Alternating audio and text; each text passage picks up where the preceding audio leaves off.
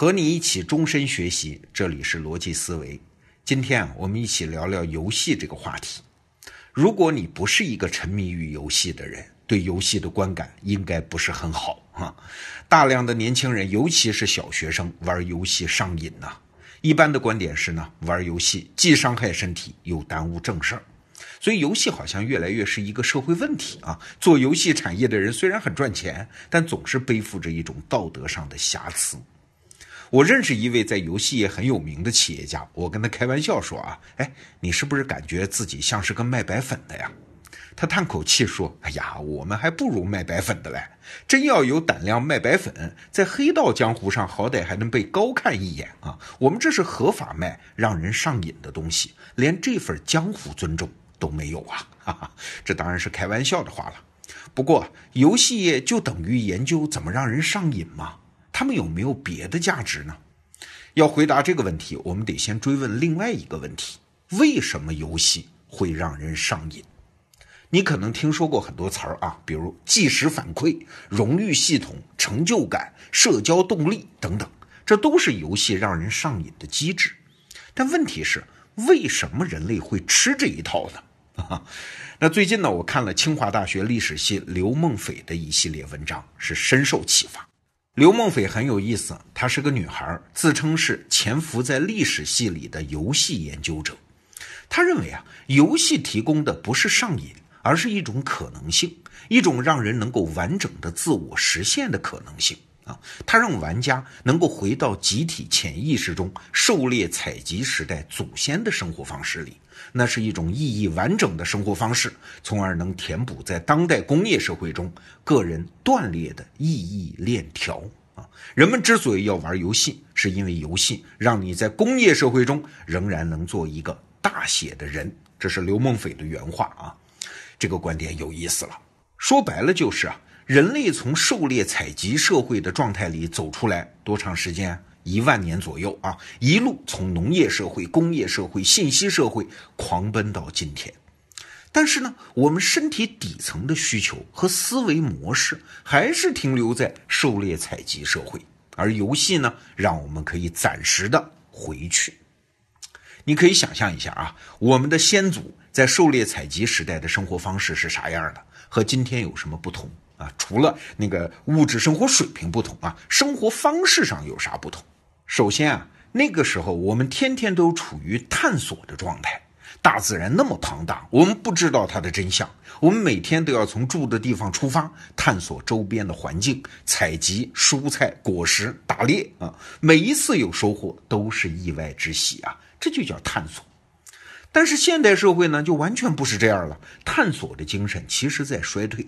因为大量的事情对于大多数人来说都是确定的，你每天上班坐地铁会在精确的时间抵达确定的地方啊，很多工作内容都是预先计划好的，大量的人工作只是为了生计呀，没有什么意外之喜。那第二个区别呢？在狩猎采集时代，我们其实并不追求效率啊，每天劳动时间很有限嘛，因为没有冰箱啊，你追求效率，多采集食物也没有用啊啊，每天是大量的闲暇时间，我们和家人或者是从小就熟悉的那些人相处啊，你看现在的猴群，大量时间都是用来社交和玩耍的，而在现代社会呢，效率的螺丝每天都在拧紧。整个现代社会体系其实就是一台压榨机呀，把陌生人大规模合作的效率潜能给压榨出来。只要你还有一点时间、一点精力，都会被诱导投入到为提高效率而工作中啊。否则，按照现代社会的标准，你就是不上进嘛，就是没出息嘛。那第三点。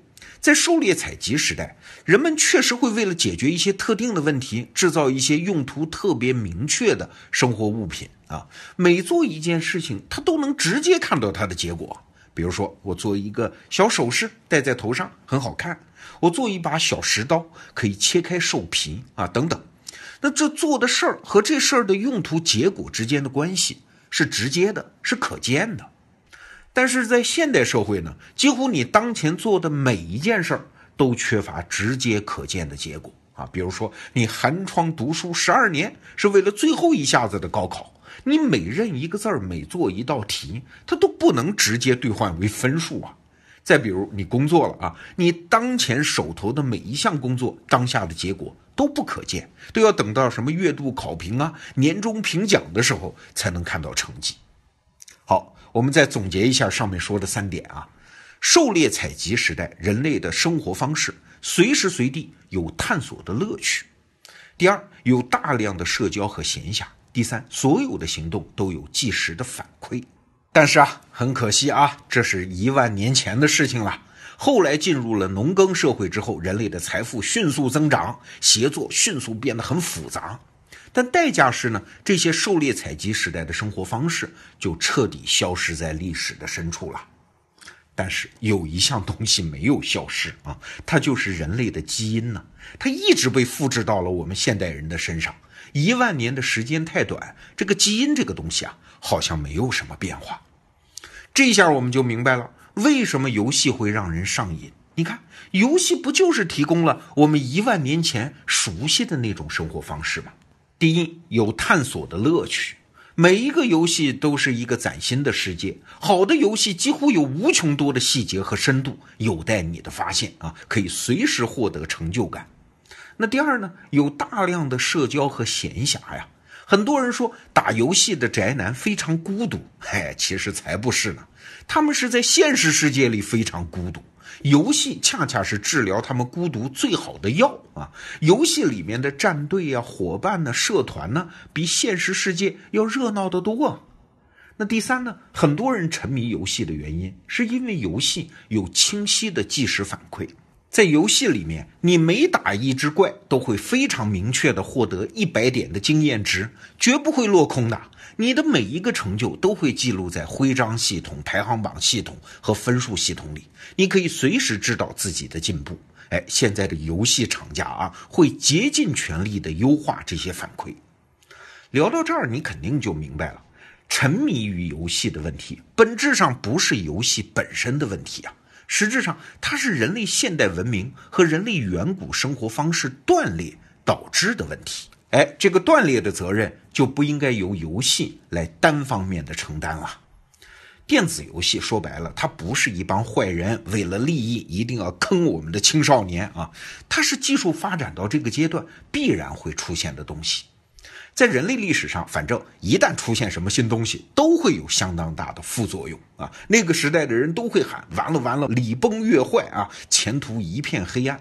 比如说电视发明之后，当时就有很多人觉得，天哪，怎么会有那么多人沉迷于看电视？电视成瘾，下一代怎么办啊？那事实上，我们这一代人就是看电视长大的，现在不也活蹦乱跳吗？没有成为堕落的一代人呐。从一个更长的历史时段来看，人类文明总是会被这些东西推动着向前走啊，把好坏判断放在一边。这种新技术，它就是个事实吗？你没有办法拒绝吗？啊，下一阶段的人类文明会在这些事实上变得不一样。